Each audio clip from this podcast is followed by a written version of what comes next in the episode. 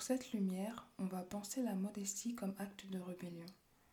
C'est vrai qu'on pourrait penser que ces deux termes sont en opposition, mais c'est tout le contraire, ils sont vraiment complémentaires.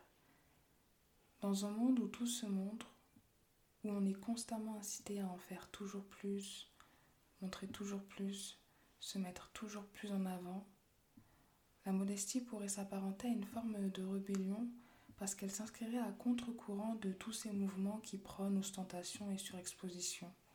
Donc ce serait une vraie révolution silencieuse, un refus des normes imposées et une décision de ne pas se laisser dicter par les dictats de la société.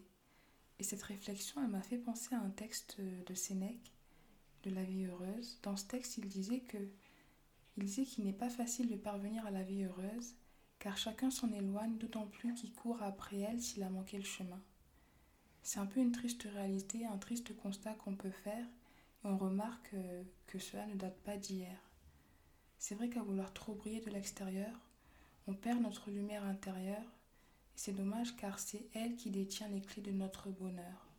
Et euh, dans ce texte, Sénèque disait également que tant que nous errons en suivant le brouillard, nous resterons perdus.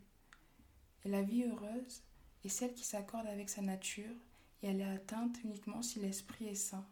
Et c'est là que la modestie intervient. Parce que la modestie, c'est ce retour à son soi pour mieux se découvrir, mieux se réaliser et donc retrouver cet esprit sain dans un corps sain, à l'abri du bruit de la société sans forcément chercher à prouver quoi que ce soit à qui que ce soit. Parce que quand on est bien à l'intérieur de soi, on n'a pas ce besoin ultime, ce besoin viscéral de reconnaissance et encore moins euh, de personnes que nous ne connaîtrions pas. Et c'est en ce sens une forme élevée de confiance en soi.